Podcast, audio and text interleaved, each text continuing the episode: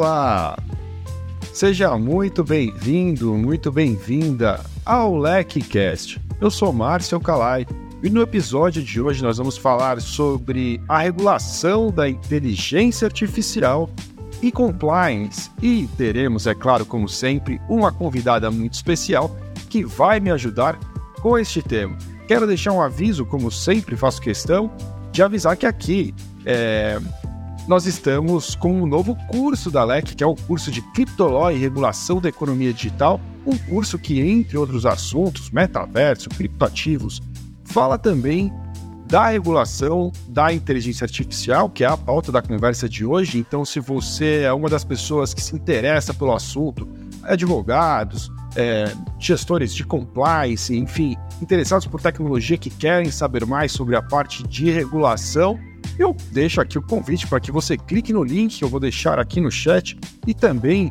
é, no, na descrição do episódio para que você possa conhecer mais sobre o, curso Criptoló e regulação da economia digital. Lembre-se desde já, é claro, se você estiver assistindo este vídeo, de deixar o seu like aqui para ajudar a, o nosso conteúdo alcançar um número maior de pessoas e dessa maneira a gente vai conseguir levar a mensagem de compliance ainda mais longe. Se você estiver nos ouvindo pelas mídias de áudio, fica aqui o convite também para que você avalie o nosso podcast aí no Spotify ou na sua mídia de áudio preferida.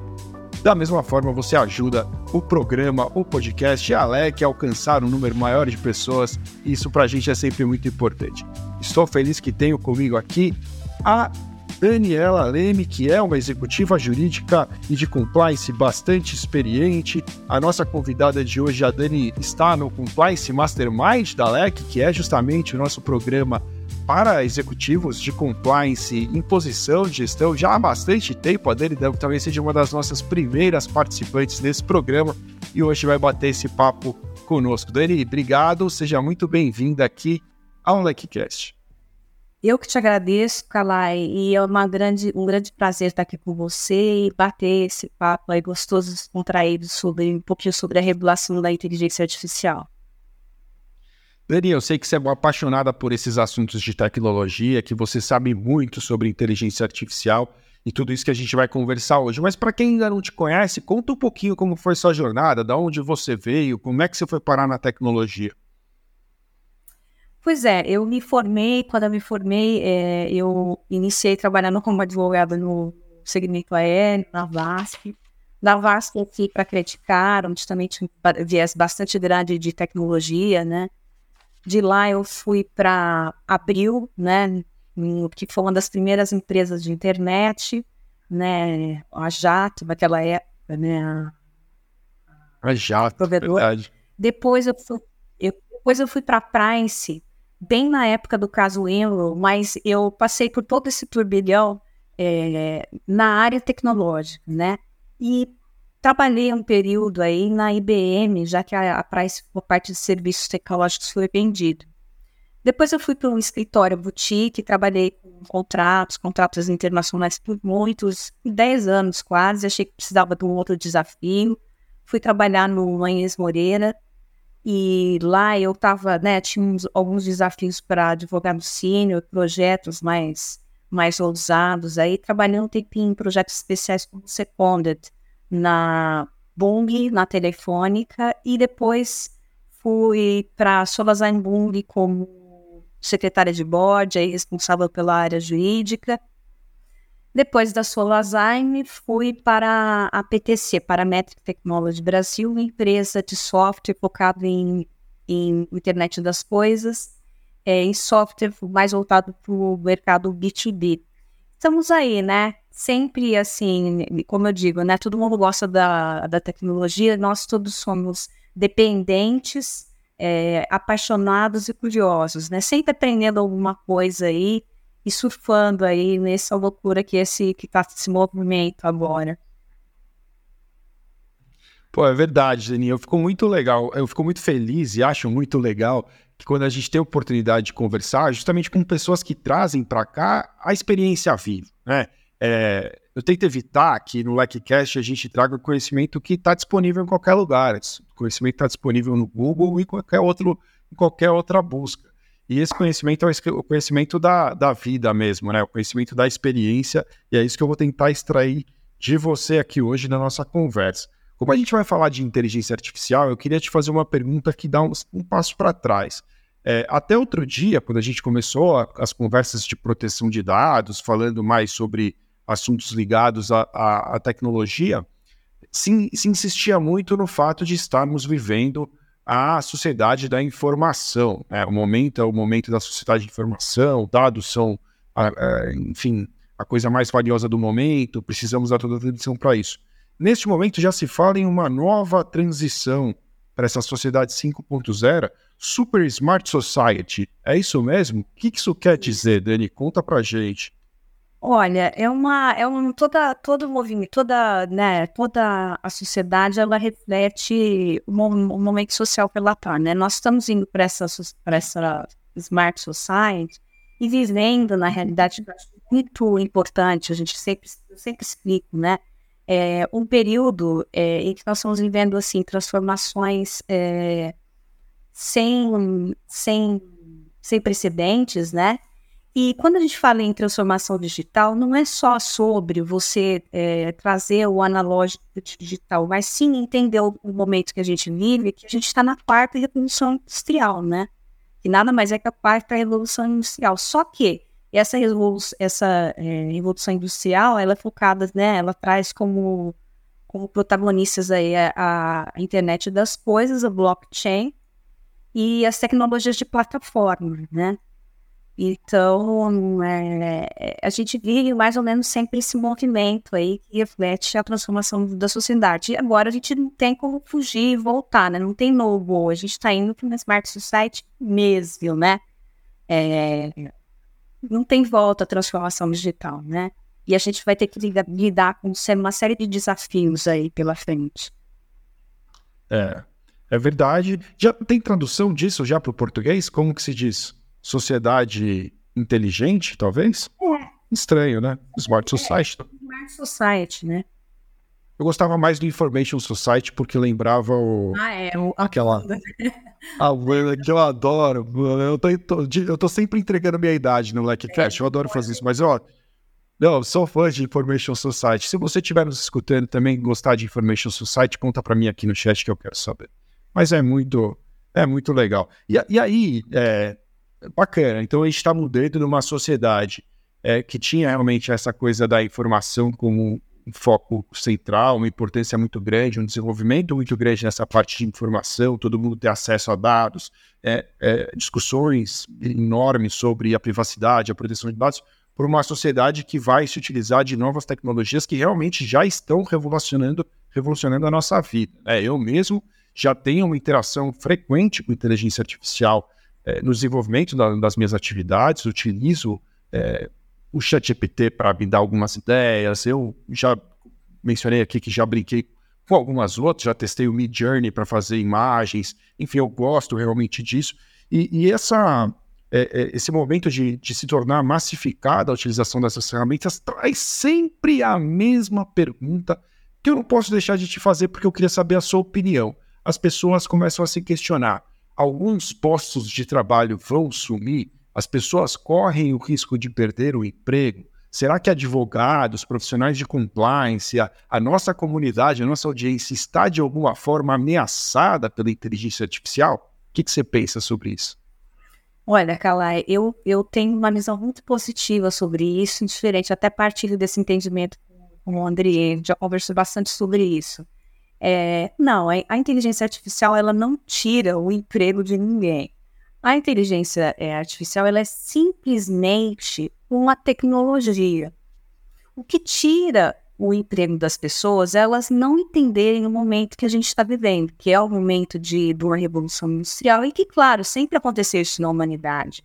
E que você tem uma modificação nos meios de produção e na força de trabalho que difere das outras é, revoluções industriais anteriores é que é, ela está acontecendo de uma forma muito rápida, mas sempre foi assim.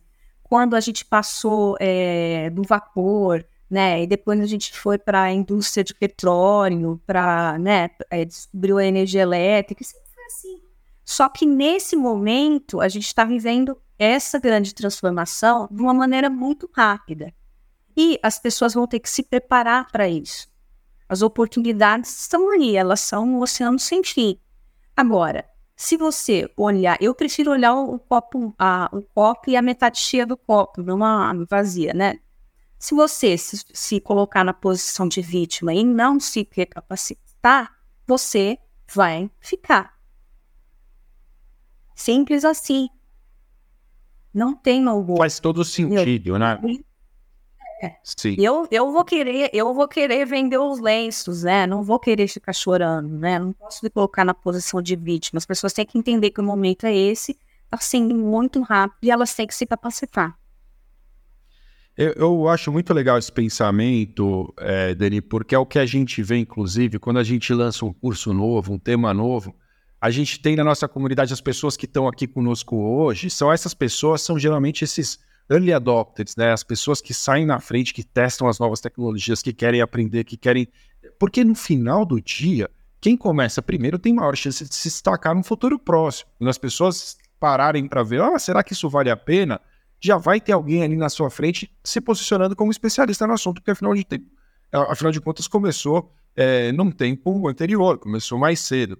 E aí está é, tá sendo muito interessante conhecer quem são essas pessoas nesse novo curso de Criptoló e regulação da economia digital, que eu me lembrei que você está tá cursando, né? Como, aliás, até para explicar, que faz parte do programa Mastermind, do Compliance Mastermind da LEC, tem acesso a todos os nossos cursos e eventos. E aí a Dani resolveu participar. O que, que você está achando? Conta para gente.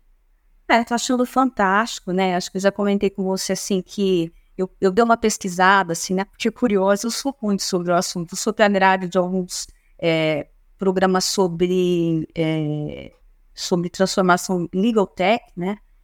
Mas, assim, o conteúdo eu achei muito fraco. E, assim, eu tô achando um conteúdo bem legal. Bem legal e realmente dá para, entendeu? Continuar é, estudando e ter uma base para você poder, poder colocar no teu radar essa, essa, todas essas modificações de cripto, de inteligência artificial, de blockchain. É um começo, né? E aí a gente dá seguimento, vida que segue. A gente, a gente segue estudando para sempre, né? Eu acho que, eu, assim como você, eu sou um, um, grande curioso, sou um curioso profissional, eu brinco às vezes, porque eu realmente, eu, eu adoro é, me enfiar é, nisso. Fazer aquela análise, né, aquela de, do tempo que a gente já se conhece, acho que faz cinco anos, né? Cinco anos a gente já se conhece. Já. O quanto compliance já mudou e quantos, é, assim, quantos braços ele já abriu, né? Para ESG, para privacidade de dados, foi, foi assim, né? E agora mais um braço aí que se abre, mais uma oportunidade, né, para os profissionais de compliance aí, não só de compliance, para outros profissionais também, né?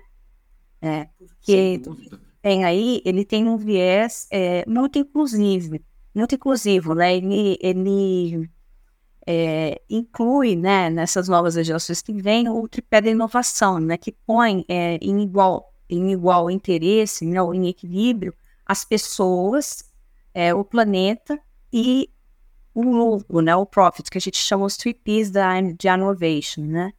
Então, muito interessante aí, muito bacana o que tem pela frente para gente aí.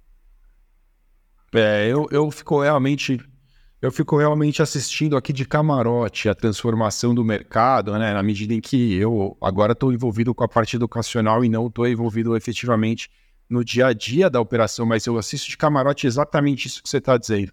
O mercado se transformar rapidamente, novas frentes se abrirem e as pessoas que realmente saem na frente ocupando essas posições e tendo grandes oportunidades.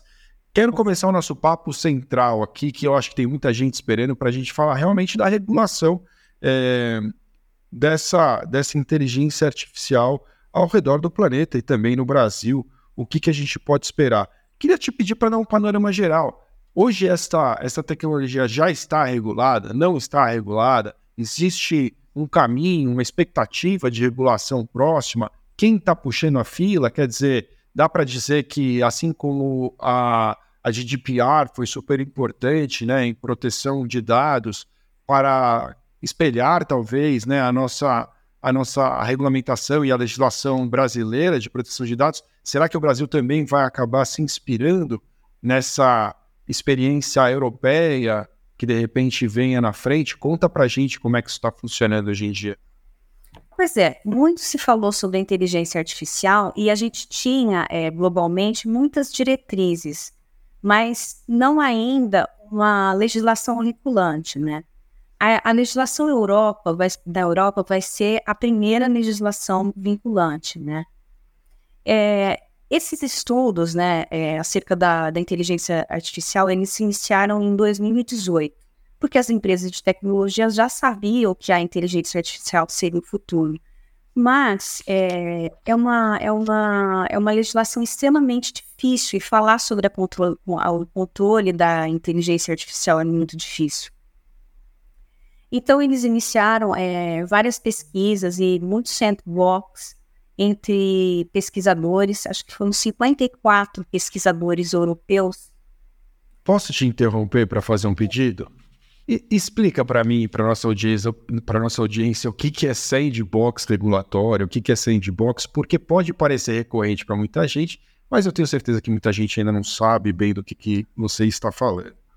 Bom, o sandbox ele é um termo é, tecnológico que ele, ele realmente está ligado à programação, né? É, no, é, no cenário da programação, ele significa você fazer um teste num ambiente menor para ver se está tudo certo, um projeto piloto num ambiente é observar. E quando você vê que ele está ok, você passar desse esse sistema, esse programa para um ambiente é, realmente definitivo e maior, né, de maior amplitude, depois dos testes. No regulatório, ele significa um projeto piloto teste, né? E muitos pesquisadores eles usam inclusive o termo é, é, areia, areia na, de areia na caixa também usar, tá? Então é você começar a fazer alguns experimentos para entender numa, numa menor proporção que pode funcionar ou não, e depois de uma conformidade ou né, de alguma coisa que você vê que vai funcionar, você trazer essa regulação para um ambiente definitivo, um ambiente maior, né? Então, Legal. Legal. Obrigado, te interrompi, me desculpa, vamos em frente, mas é porque era importante a gente falar disso. É, não, isso é muito importante, porque é um termo muito usado, a gente vai ver muito disso ainda no futuro. Mas então, é, o que é, acelerou todo esse, esse, esse processo aí é, de entrada dessa, dessas legislações? Na Europa, na verdade, entrou no dia 20 de janeiro de 2020 um pacote tá, de legislação digital. É, algumas big techs passaram né, por alguns anos de discussão é, acerca da. tiveram problemas tá, é, envolvendo competição e conflito de interesses. Quando essas big techs terminaram esses, esses grandes, é, esses grandes processos, é, o Parlamento Europeu verificou que, que assim, eles não conseguiram sancionar da maneira que deveriam ser sancionados. Por quê? essas, a maioria, essas empresas americanas, essas big techs, se tendo uma hospedagem em nuvem e, ao mesmo tempo, uma, uma lojas de comércio online, lojas online, se beneficiaram desse tratamento de dados, é, não necessariamente é, de uma maneira correta, né? atrapalhando as empresas de médio e grande porte da Europa a terem uma competição injusta no mercado, né? E se ensejou esse pacote, né, que são cinco legislações, todas acerca de dado e, né, relacionada à, à GDPR, né? Tem o Digital claro. Act, o Digital Market Act, o Data Act, Data Governance Act e a mais complexa é o AI Act, né? Que assim é, tem causado, foi a última legislação que está em é, que estava em discussão foi aprovada agora dia 14 de junho, último, e daqui a dois anos ela já vai estar, é, já acabou a vacatio ela vai ter em, em, em vigor, né? É, um ponto de atenção aí nessa, nessa, nesse pacote de legislação é que todas elas seguem a mesma esteira da, da GDPR, até considerada a segunda fase, tá? E, assim, elas têm um caráter muito peculiar, que é a extraterritorialidade, né? Tal qual, tal qual, né, a Lei Geral de Proteção de Dados, né? Então, isso significa que uma vez aprovados, daqui a dois anos, elas vão, de alguma forma, impactar não só as empresas europeias, mas empresas multinacionais que tiverem atividades lá, ou, ou, ou empresas europeias que tiverem atividades né, em outras localidades, também incluindo é, pessoas, né? Então, assim, eu tenho visto muito pouca discussão sobre isso aqui no Brasil, e tem algumas empresas que com certeza vão estar enquadradas nessa legislação e estão na zona de risco, né? Até comentei com alguns amigos aí, dei um toque, olha, tem que né, colocar na matriz de risco aí da organização. É, essa legislação, ela vai ter, já foi, né, já foi assim, é, consolidado que ela vai é, ter, ser baseada em riscos, né? E ela vai ter quatro níveis de risco: um, um, um inaceitável, um alto risco, médio risco e um de baixo e um baixo risco, né? É, prevê multas aí, tá? É, essa legislação que também é transnacional de 1%, porque ela vai ser aplicada de acordo com os níveis de, de risco, né? De 1% do faturamento global das empresas até 40 milhões de euros. Uau! Então, assim, é, todo, é, e assim, todas elas seguem mais ou menos esse, esse mecanismo aí de, de, de, de multa e tem notificações, enfim, é muito parecido tudo com a GDPR, tá?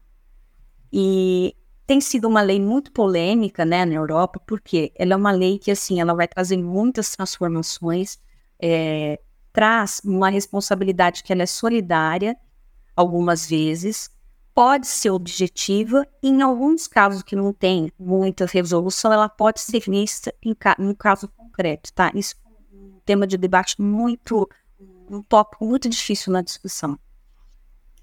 É, essa legislação, o que é muito interessante é, né, para os compliance officers, para o pessoal que gosta da inteligência artificial, do compliance, é que, sendo essas atividades de médio risco, é, algumas listadas no artigo, acho que é 52 do artigo, ou alto risco, a legislação prevê a necessidade de um código de ética aplicável ao RA. E traz assim alguns conceitos que assim ainda não são assim muito utilizados no Brasil, mas é, é o conceito de uma, de uma IA democrática, de uma IA responsável, de uma, é, de uma, de uma IA transparente, porque é, realmente a inteligência artificial ela atinge de uma forma assim muito ampla os direitos fundamentais, né? E enfim, é uma legislação aí que traz assim vários vários desafios realmente para gente. A gente fica mais de olho porque toda legislação, é, geralmente aqui na, na, América Latina, geralmente ela segue essa tendência europeia. Mas foi objeto de muita discussão por, por causa do mercado, né, da globalização e do inter, grande intercâmbio é, comercial que a Europa tem com os Estados Unidos, né? É, claro. Os americanos é, acharam uma, uma legislação muito pesada e incitou também por essa por uma pressão social é, acelerou a discussão nos Estados Unidos. Sim. Essa discussão nos Estados Unidos, que tem uma tendência sempre a, a, ter um soft touch, né? Ele sempre nunca é vinculativo, mas recomendável, né? É, a Casa Branca, né, por tudo, tem 24 especialistas no AI Advisory Committee estudando isso uma forma de regular? Porque, assim, a grande crítica da legislação europeia é que ela é muito engessada. E isso pode causar um bloqueio na ciência e na tecnologia. Então, ainda está discutindo. Nos Estados Unidos, eles acabaram de lançar uma, uma recomendação, tá? Mas a tendência nos Estados Unidos é que seja recomendável né, é, uma adoção de código de boas práticas. Isso já está acontecendo, né? É, eles já estão discutindo isso. É, provavelmente vai sair muito, muito em breve. A novidade nos Estados Unidos, né, é que assim as indústrias de software estão tendo um pouco de problema de, em participar todo desse debate e é interesse delas sim, porque é, Não adianta você ter uma legislação que é um Frankenstein, ela funciona na teoria, mas na prática ela não consegue se enquadrar. Esse tema é um tema complexo. Também nós Sem temos dúvida. aí é, um risk frame que está sendo aí, é, já foi elaborado, está sendo, né, tá, o pessoal tá da Califórnia, né, o, o governador da Califórnia está conversando com o senador, acho que é Schumer o nome dele, que é responsável pela AI Policy, para colocar esse, esse risk frame em, em, em prática na Califórnia.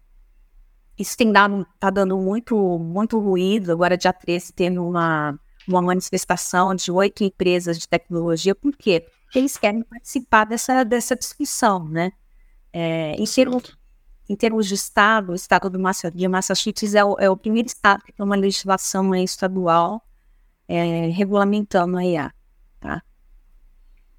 É, é que mexer na Califórnia, mexer na Califórnia é acertar em cheio, né? Porque tá todo mundo lá no Vale do Silício, né? Não tem. Assim, e assim, eles estão assim, teve uma manifestação, né, uma, né, até uma carta pública dessas empresas conversando, porque essa, essa legislação anterior, que se não me engano foi lançada em março, não pôde contar com a participação tão efetiva das empresas de software. Então, assim, houve muito ruído nisso, né? E, Claro. e assim, realmente, entendeu? É um tema muito difícil de regular.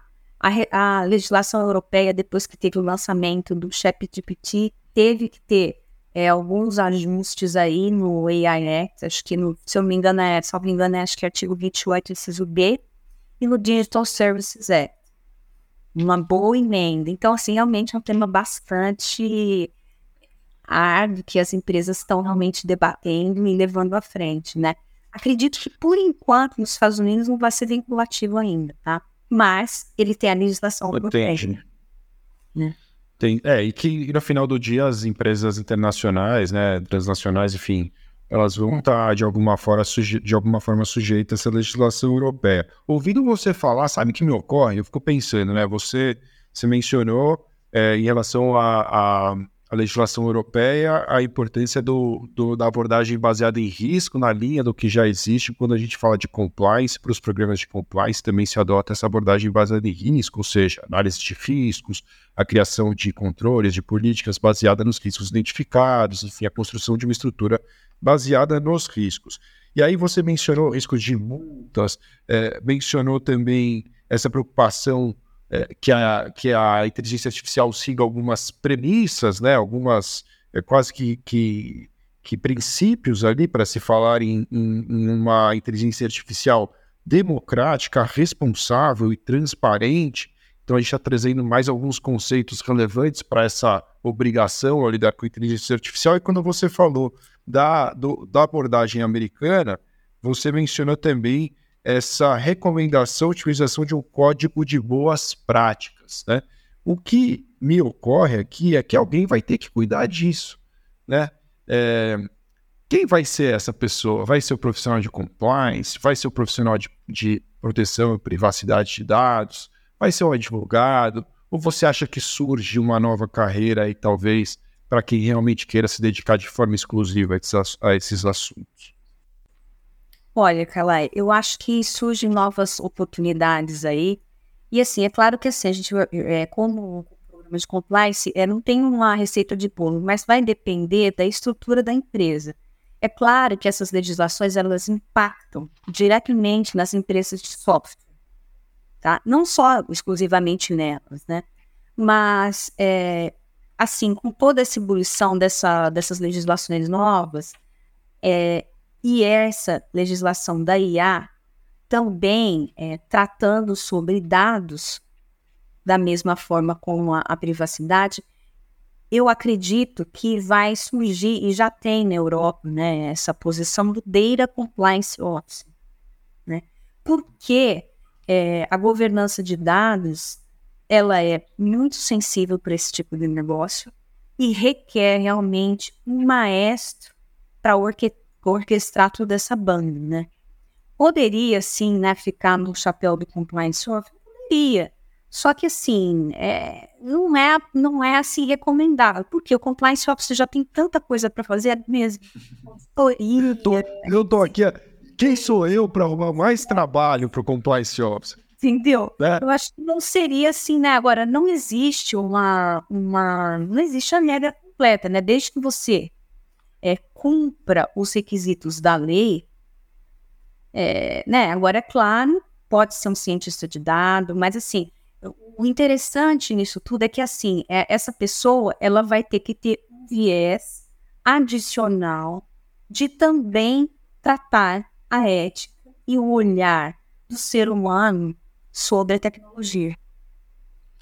Você falou um ponto, você falou um ponto dele que, que me preocupa bastante, né? A gente tem visto algumas notícias aí de problemas éticos já acontecendo em relação ao, ao uso ainda bastante embrionário aí da inteligência artificial que a gente tem assistido pelo mundo, alguns erros acontecendo e é, outras demonstrações de vieses, de repente, incorporados pela inteligência artificial, em razão daquilo que ela aprendeu também ser enviesado, assim como já acontecia com os mecanismos de busca né, no passado. O que, que você acha em relação a isso? Você acha que ainda tem muito erro pela frente ou você acha que a gente já está caminhando para um ambiente mais seguro? Porque quando a gente começa a regular né, uma coisa que ainda está num momento ainda que não se sabe muito bem como vai funcionar, é uma dificuldade adicional, né? Falar de regulação de um universo incerto, eu acho que cria uma, uma camada de dificuldade adicional. O que, que você pensa sobre isso? Olha, eu acho que assim, a gente vai ter um, caminho bem tortuoso agora no começo.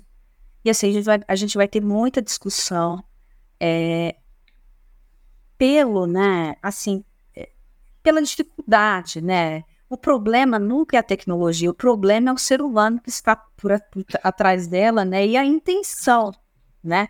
E a criatividade das pessoas. Então, assim, Sim. eu penso Verdade. que assim, quando você solta uma lei, né? Você tem qualquer, seja de qualquer natureza, você tem um período inicial que é um pouco, né, confuso, tumultuado. Depois você tem os ajustes e depois, no último nível, a sedimentação da jurisprudência, né? Então, eu acho que, é. assim, sim, um tema é, difícil, né? E, e assim, que, que pode gerar, que gera muitos conflitos éticos, né? Que já era esperado, né? Isso é uma coisa já prevista, né, por Ellen Taylor, né? Enfim, sempre tem sempre houve esse mito, ah, o homem, a máquina vai substituir o homem, tem um pouco da síndrome também, né, da da, né, da, da conspiração aí. É, mas sim. eu acho que a gente vai ter assim um, um momento assim, um pouco complicado no começo, sim. Mas, assim, é. isso também é bom porque traz, né, é, para a sociedade os aprendizados é, dos dos e don'ts, né? Que a gente, para a gente também poder contribuir aí com, com, com, com vários atores para modificação, né, para os ajustes necessários. Né, É, isso eu acho fundamental, né? E a noção das práticas também, né? Sem dúvida. Eu, vão sendo aperfeiçoados. É difícil alguma coisa nascer perfeito, né? Quando a gente fala de um assunto complexo, novo, incerto, né? que evolui rápido demais, certamente vai evoluir muito mais rápido do que a legislação, qualquer regulamentação vai ser capaz de acompanhar.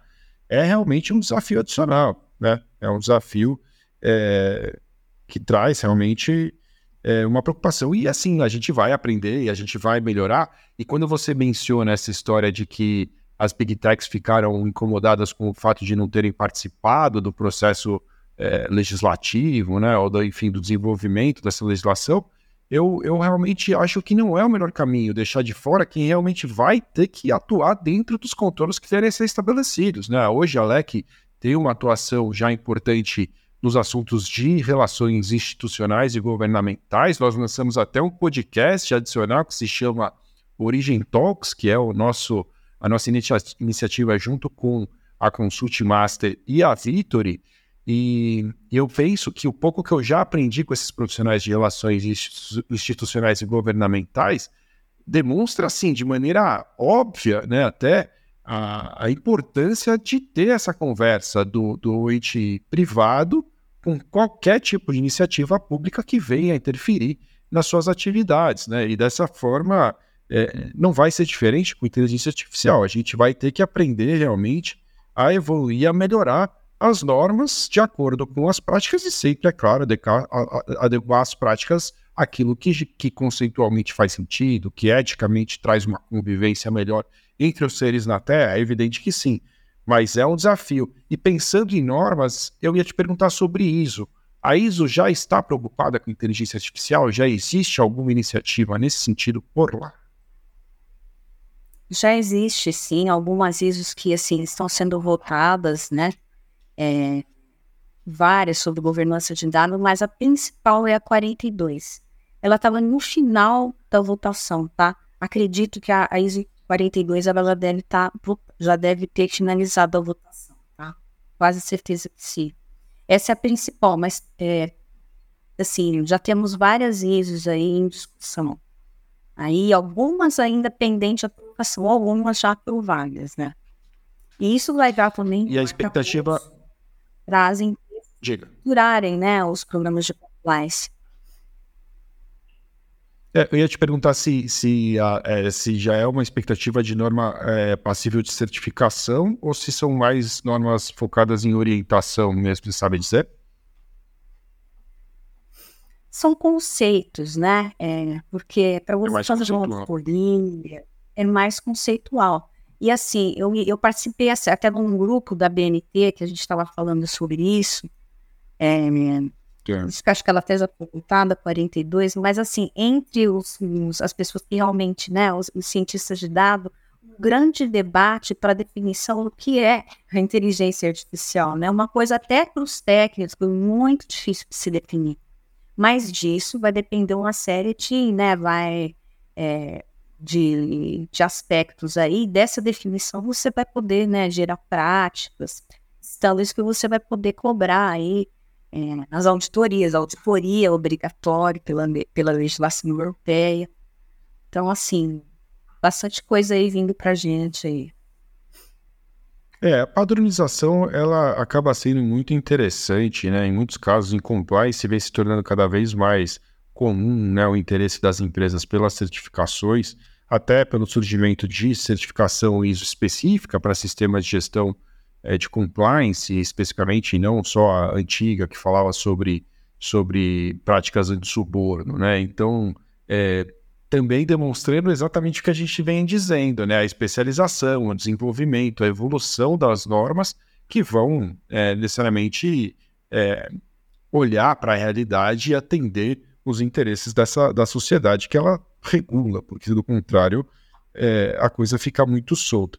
Sabe que eu me esqueci de te perguntar? Tem mais dois termos aqui que são recorrentes nesses assuntos e eu queria te perguntar para você também nos ajudar a explicar para a audiência aqui do que se trata. O primeiro deles que eu deixei passar aqui é um que se chama TBL, Triple, triple bottom, bottom Line. O que, que é Triple Bottom Line? Você pode explicar para a gente o que, que isso tem a ver com inteligência artificial?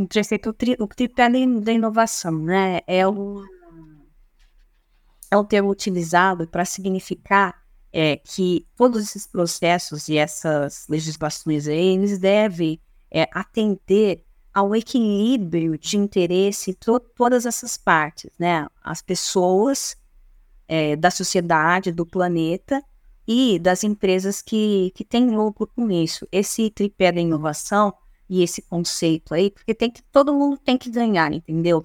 Hoje em dia, nessas discussões, não tem como você excluir é, o planeta, né? A gente está vivendo assim um tempo que é impossível, né? Então, todas essas, essas discussões aí é, é uma é, né, um termo utilizado muito em inovação, né?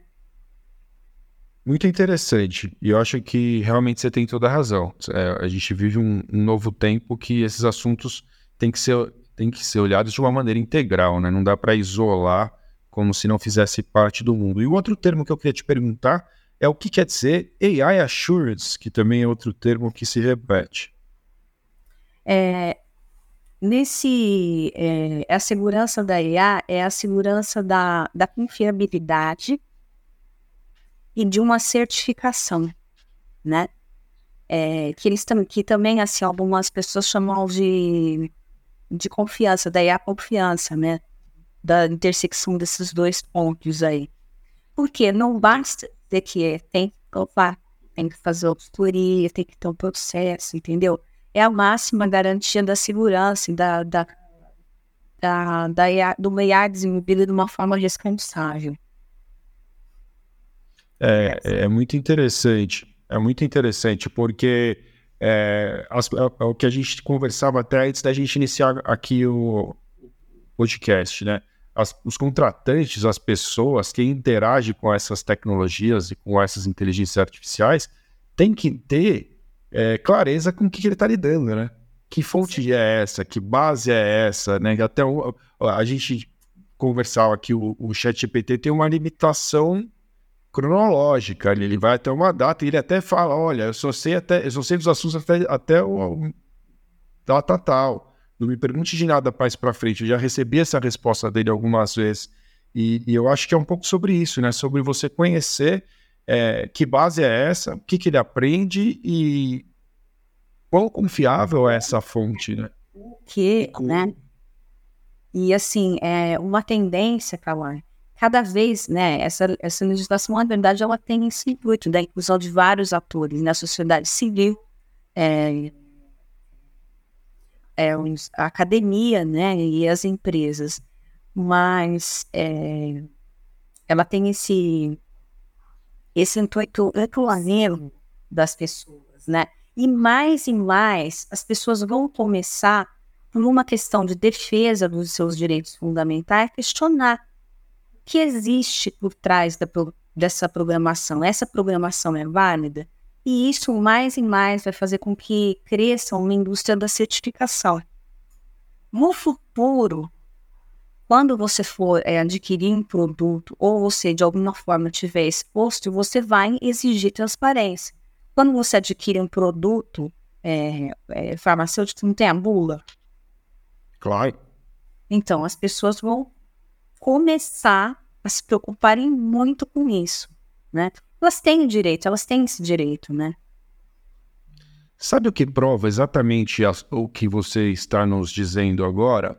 A evolução do tratamento em relação às empresas fornecedoras de dados, né? Quando a gente, quando começou a discussão sobre proteção de dados, muita gente negligenciou esse assunto, mas num dado momento as empresas, de modo geral, começaram a pensar falar: opa, peraí, como é que fica é, a ferramenta que faz é, mineração de dados para enriquecer a minha base com outros dados sobre as pessoas que eu tenho por lá? Pode? Não pode? Que fontes são essas? Onde você vai buscar essa informação? E aí, é claro, as boas empresas, as empresas preparadas e que realmente fizeram um bom trabalho, é, fizeram, tiveram esse cuidado de se certificar que usam fontes confiáveis, é, públicas, verdadeiramente legítimas, acessíveis, sem nenhum tipo de violação. E, e, e as contratantes estão cada vez mais existindo, até mesmo fazendo due diligence é, dessas empresas que fornecem dados, né? Então, eu acho que esse pensamento que você está trazendo é um pensamento bastante inteligente e é baseado na própria história de outros assuntos que devem seguir a mesma ordem, né? Eu, se eu vou usar minha inteligência artificial dentro do meu negócio de forma operacional, mesmo dentro do core da minha operação, pô, preciso ter, tranquilidade de que ela vai fazer um trabalho da maneira adequada e que realmente ela busca fontes legítimas e que eu tenho transparência sobre como ela funciona. Não dá para ficar no escuro, né? Tem como. É, dependendo do grau e da legislação europeia, até que ela tem uma supervisão humana, né? Porque essa é uma que ela tem uma né? Do do de human é, on loop, né? In the loop aí para é, fiscalizar, né? Ter um olhar humano sobre como isso foi é, é, desenvolvido, né?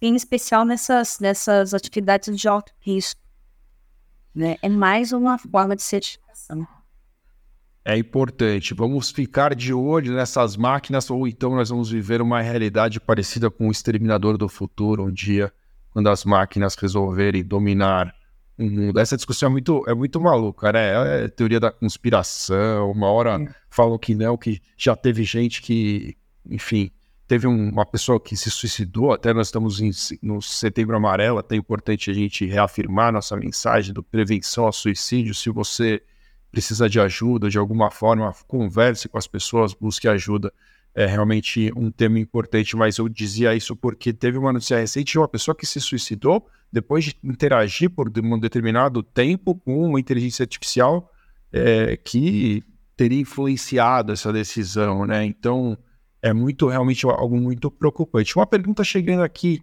da Aniele dizendo quais os impactos da LGPD teremos com relação à inteligência artificial para a gente fechar o nosso papo e depois você deixar a sua dica de leitura. O que, que você pode dizer para a Aniele, Dani?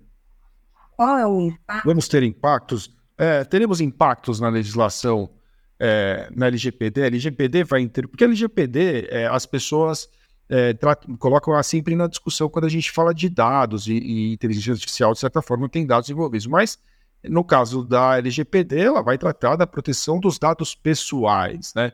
É, a inteligência artificial vai ter algum tipo de interferência é, em relação à LGPD? Tem impacto da LGPD nisso? Quer dizer, será que proteger os dados pessoais é, é uma preocupação no âmbito da inteligência artificial? Ou a inteligência artificial não necessariamente vai tratar dados pessoais, vai interagir com dados pessoais, isso vai sofrer algum tipo de impacto? A gente pode esperar, por exemplo, uma legislação brasileira específica de inteligência artificial? Sim, é, no Brasil a gente já tem é, dois projetos de lei né, é, em, em curso aí. Um dos projetos ele é muito similar à, à legislação europeia, uma legislação mais minuciosa, mais detalhista, né? Que, é, é, tá, que foi elaborada pela Comissão Jurídica no Congresso, no Senado. E o outro é, projeto que é conduzido pela deputada Viviane Canziani. Esse projeto ele é com base, ele ele tem base nas diretrizes canadenses. E é um projeto de lei mais principiológico, mais um, é, mais um soft touch, entendeu? Não tão detalhista, né? Por enquanto, a gente, eles estão indo em voto, né? A gente não sabe qual dos dois vai, né, vai, vai passar, mas com certeza uma legislação virá, né? é, esses, esses, dados aí da, da inteligência artificial, eles são tratados num viés um pouco diferente, né, da legislação de privacidade de dados. Mas é, eu, eu acho que tem um artigo na lei de privacidade de dados que ele fala sobre a inteligência artificial. Me recordo como, mas acho que existe sim. Tá? Mas eles não, não têm, assim, né, é um complemento, né? Vamos dizer que não, eles são complementares, né? Claro, claro. Complementares. São interligados, né? Complementares. Dani, para a gente encerrar nosso papo aqui, eu vou te pedir, como sempre, a dica de leitura. E antes de você dar a sua dica de leitura, eu quero lembrar você que está conosco aqui para fazer o seguinte: eu vou deixar mais uma vez aqui no nosso chat o link que fala sobre o curso de Criptoló e Regulação da Economia Digital que é o novo curso da LEC, que trata também da regulação da inteligência artificial, onde você vai aprender muito sobre esses assuntos. Está aí no chat, você pode conferir. Ele também vai ficar no, é, na descrição do episódio para que você possa acessar se você vier a escutar isso gravado depois. Dani, dica de leitura para quem quer saber mais sobre esse assunto. Bom, é, eu vou deixar como dica de leitura é, tá até, tá até vou mostrar o meu aqui, o Risk, Artificial Intelligence Risk Management Frame, que foi editado pela NIST, tá? Esse é um documento, é uma, é uma matriz de risco baseada... Sobe um pouquinho, sobe um pouquinho para a gente poder ver a capa legal. Artificial Intelligence, Intelligence Risk Management Framework. NIST, N-I-S-T. É, NIST é assistindo. Technology do departamento americano, tá? Isso aqui está disponível no site. É, ele é uma complementação do, da matriz de risco da OCDE, mas é um pouco elaborada. E é uma, é um, né, uma obra é, gratuita disponibilizada no site, mas que tem uma linguagem, está em inglês, mas é muito fácil. E é uma leitura muito gostosa que vai, vai dar uma ideia de como vai ser um programa de compliance voltado para a inteligência artificial, tá? Então, acho que eu deixo essa dica. E deixa eu ver aqui, tem um outro livro que eu gostaria de deixar, deixa eu achar aqui o nome. Boa.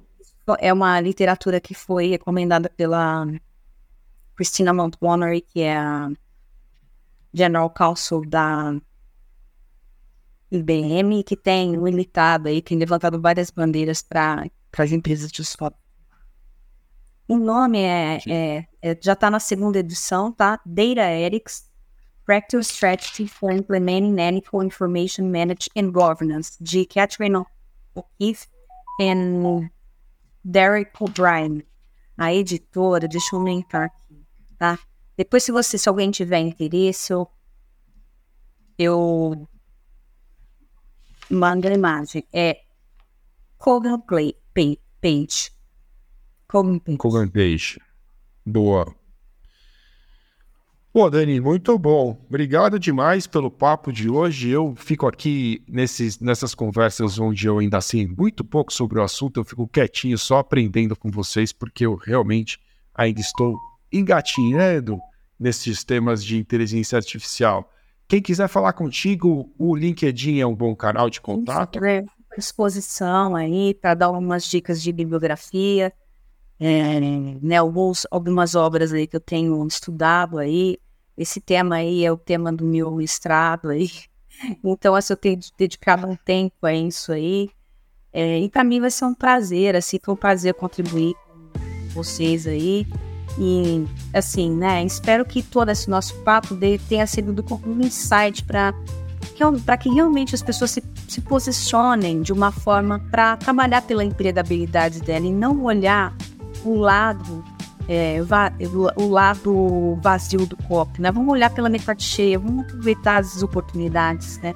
Se a gente tivesse um tempo, a gente, é, assim, esgotaria, assim, com exemplos, com oportunidades que vão lançar, mas infelizmente, né, assim, o tempo é um pouco curto. Então, eu queria te agradecer e deixar meu LinkedIn aí pro pessoal, Daniela Lene, tá? Eu fico à disposição aí para perguntas de vocês e, e dica de, de biografias aí complementares sobre o tema, tá? E, e a turma pergunta mesmo, viu, Dani? Eu vou te falar, os entrevistados que têm passado por aqui, tá? os entrevistados têm passado por aqui sempre relatam que a turma. Então vamos nessa. Valeu, Dani. Obrigado, tá. viu? É, obrigado, Calai. Boa noite para você, boa noite para todos. E mais uma vez queria parabenizar a Alec pelo curso de Pito eu também estou assistindo, tá ótimo, adorando. E, e assim, agradecer o convite aí de poder bater um papo com você aí sobre o tema. Imagina, eu que agradeço. Foi uma honra. Obrigado mesmo. Espero que a gente se encontre novamente em breve. Obrigado também a você que nos acompanhou até aqui. Se você quiser saber mais sobre o curso Criptoló e Regulação da Economia Digital, você pode clicar no link que eu deixei aqui na descrição deste vídeo ou deste episódio nas mídias de áudio. E se você puder, é claro, deixe seu like aqui neste vídeo, avalie o podcast, o LecCast, na sua mídia de áudio e dessa forma a nossa mensagem, a mensagem de ética, integridade e compliance vai chegar ainda mais longe. Como eu sempre falo, se você quiser saber mais sobre estes assuntos, acesse o site da LEC, temos um blog com conteúdos de muito valor por lá que eu tenho certeza que você vai gostar. Tá bom? Obrigado, um grande abraço. Valeu!